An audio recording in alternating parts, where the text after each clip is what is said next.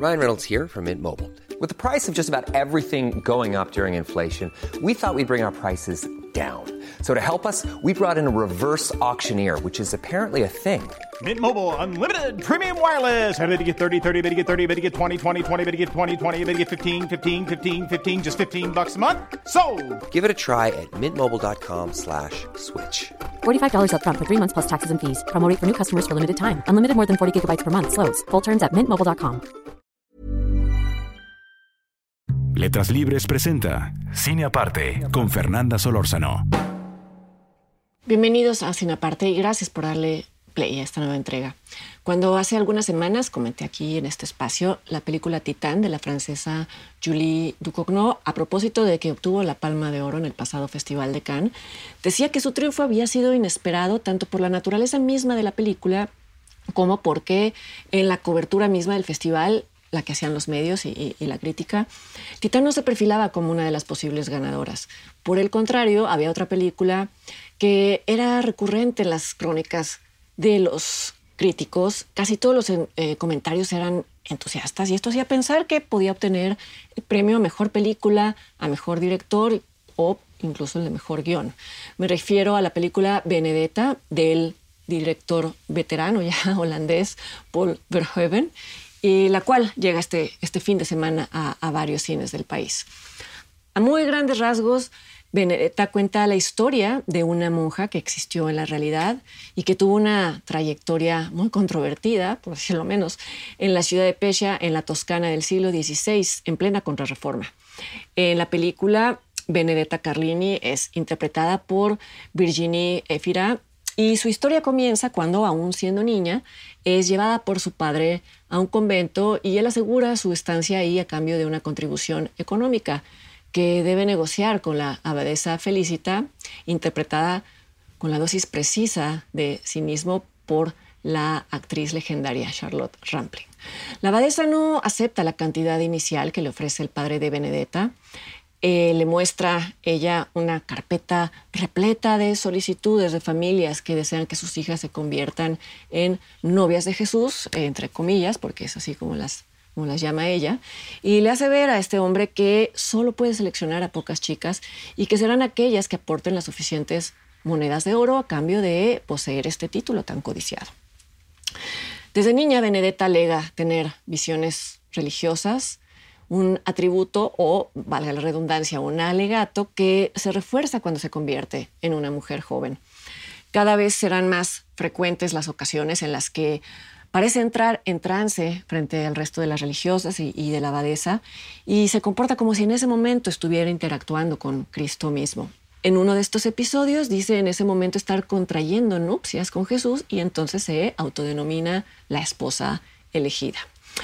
Todo esto es visto con cierto escepticismo por la abadesa, quien se niega a aceptar además que los rasguños que aparecen en las palmas de las manos y en la frente de Benedetta sean los llamados estigmas, la estigmata, que es como la religión católica eh, denomina a heridas que aparecen sin explicación en personas en los mismos puntos en los que Cristo sangró durante la crucifixión. Los supuestos atributos divinos de Benedetta crean un cisma dentro del convento y lo dividen entre quienes ven en ella a una santa y quienes la consideran una farsante. Entre las detractoras de Benedetta está la monja Cristina, quien quiere convencer al resto de que los estigmas de, de, Benedetta son provocados por ella misma y además que encima de todo sostiene una relación lésbica con otra de las monjas recién negadas, con la hermana Bartolomea, interpretada por Daphne Patakia. Bartolomea, por su parte, es una joven de bajos recursos que llega al convento literalmente escapando de los abusos de los hombres de eh, su familia. Su estancia ahí es patrocinada, por así decirla, por la familia de Benedetta, en tanto como ya mencioné, para nada es gratis la membresía al club de las, de las novias de, de Jesús. Menciono estos apuntes, me parecen importantes porque la carga sexual de la película de Verhoeven es tan grande que hace que más adelante se pierdan de vista estos otros comentarios sobre los aspectos utilitarios de las instituciones católicas, por un lado, y sobre la violencia sobre las mujeres en la sociedad en general, desde siempre, como sugiere la historia de Bartolomea, la joven que escapa de su propio suegro. En todo caso, los rumores en torno a la monja Benedetta llegan a oídos del Vaticano y uno de los representantes del Papa es asignado para meter en cintura a esta novicia rebelde, algo que no le va a resultar nada fácil. Esta es la premisa de la película. Como ya mencioné, Verhoeven dedica varias secuencias a mostrar la relación sexual entre ambas religiosas. Esto para nada es nuevo en el cine, incluso ha dado lugar al género conocido como non-exploitation. Tampoco es nuevo que un festival como Cannes exhiba películas herejes, entre comillas, o blasfemas. Qué mejor ejemplo que Viridiana de Luis Buñuel, que obtuvo ahí mismo el premio a la mejor película, La Palma de Oro, hace ya 60 años. Y sin embargo, y como era de esperarse, Benedetta ha causado indignación en algunos círculos católicos por algunas secuencias, como es el caso eh, de la secuencia en la que una pequeña estatuilla tallada de madera, una efigie de una virgen, es utilizada como dildo por parte de eh, las monjas. Utilizan la estatuilla durante sus encuentros sexuales. Aunque es una escena osada y es deliberadamente provocadora, pues me parecería un despropósito detenerse en eso, incluso en el hecho de que la película muestre una relación homosexual entre religiosas, para desacreditarla, para afirmar que se trata solamente de una película provocadora o para decir que esa es la razón por la que llamó la atención de la crítica en Cannes. Cada quien se estaciona en lo que quiere quedarse estacionado.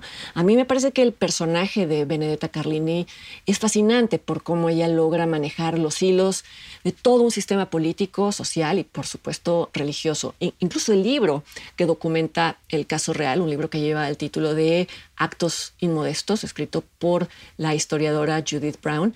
Es un libro controvertido, no por ser inexacto, sino porque hasta la fecha se sigue debatiendo qué tan culpable era Benedetta de los cargos que se le hicieron.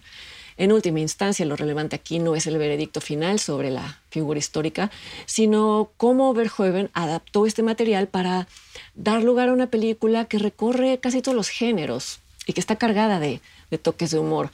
Por ejemplo, uno de los mejores diálogos de la película, en mi opinión, es aquel que le dirige el nuncio apostólico a Benedetta. Le dice, si juegas conmigo, estás jugando con fuego, literalmente. Obviamente está haciendo alusión a la quema de herejes.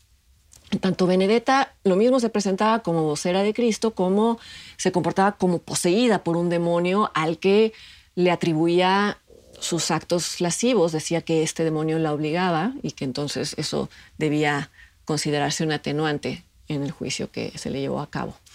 Y no es concluyente la película en ese sentido, le permite al espectador considerar la posibilidad de que haya estado poseída por un demonio. Lo que quiero decir es que juega con el cine de posesión y por lo tanto con el cine de horror. O bien esta mujer tenía un alma muy codiciada por Dios y por el diablo, o bien era increíblemente astuta, y lo digo como un atributo positivo. A la par que juega con todos estos géneros y que divierte, involucra al espectador, cosa que creo que siempre es bienvenida en una película, Benedetta también hace comentarios incisivos sobre los horrendos mecanismos de control políticos y religiosos en la Edad Media, como lo sugiere el propio diálogo del arzobispo, el que ya mencioné. Lo que había debajo era los intentos desesperados del Vaticano por conservar un poder que la reforma protestante amenazaba con arrebatarle. Habrá quien diga que nada de esto justifica que, una vez más, como ha hecho en otras películas, Paul Verhoeven exhiba, dirían algunos, o se concentra demasiado en mostrar el cuerpo femenino. Yo creo que en cada película habría que observar el panorama completo. En el caso específico de Benedetta, yo agregaría que no hay fijación, obsesión y devaluación tan persistente del cuerpo femenino como la que hace la Iglesia Católica desde siempre y que esa es la razón por la que la exhibición, entre comillas, del cuerpo femenino es central el Benedetta, porque se está viendo por ambos lados. Hay un, hay un, hay un contrapeso. La religión no solo siempre ha negado el cuerpo femenino, sino cuando reconoce su existencia lo hace siempre en función de otros, el cuerpo femenino como posesión de otros no de, las mujeres mismas, por supuesto. Y por eso el deseo femenino es tan castigado. Y hay un comentario muy claro al interior de la película. El ya mencionado arzobispo castiga con vehemencia la relación lésbica, no tanto por ocurrir entre mujeres que han hecho un voto de castidad, sino porque es un tipo de deseo que excluye a los hombres y en ese sentido es un deseo doblemente blasfemo, casi inconcebible. Basta observar en este sentido una escena clave, que es aquella en la que dicho arzobispo mira con lujuria y con lascivia a la doncella que lo atiende durante la visita que, le hace a este arzobispo la, la, abadesa de Pecia. Él la mira de esta manera frente a la abadesa, lo hace sin ningún pudor, sin ningún reparo, como si fuera algo que se da por sentado. La joven está embarazada y casi se da por hecho que el futuro padre es el arzobispo. Por el contrario, y como sabemos, la institución católica se hace de la vista gorda cuando sus representantes hombres ejercen su sexualidad. Ya no se diga con hombres adultos, cosa que en todo caso transgrede los códigos de la institución, sino con niños, cosa que es un delito objetivo. Es otro tema que correspondería a otras películas, pero quería mencionar que en Benedetta hay una crítica hacia esta doble moral.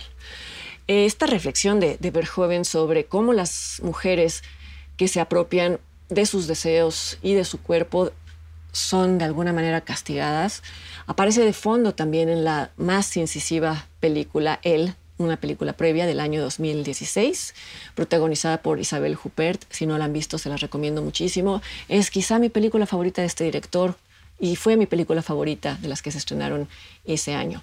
Su temática es muy distinta a la de Benedetta, pero creo que hay un vínculo, hay un paralelo entre ambas mujeres, y es que son mujeres que rechazan la narrativa del victimismo y de la martirización, y el hacerlo les da un poder insospechado. Ya verán en esta película qué manera tan magistral tiene Benedetta de evadir el fuego inquisidor.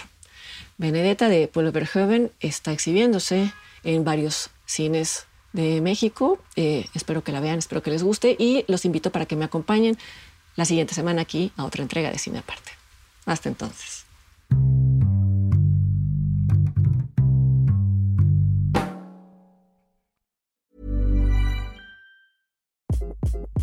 Hi, this is Craig Robinson from Ways to Win, and support for this podcast comes from Invesco QQQ the official ETF of the NCAA. Invesco QQQ is proud to sponsor this episode and even prouder to provide access to innovation for the last 25 years. Basketball has had innovations over the years too. We're seeing the game played in new ways every day. Learn more at Invesco.com slash QQQ. Let's rethink possibility. Invesco Distributors, Inc.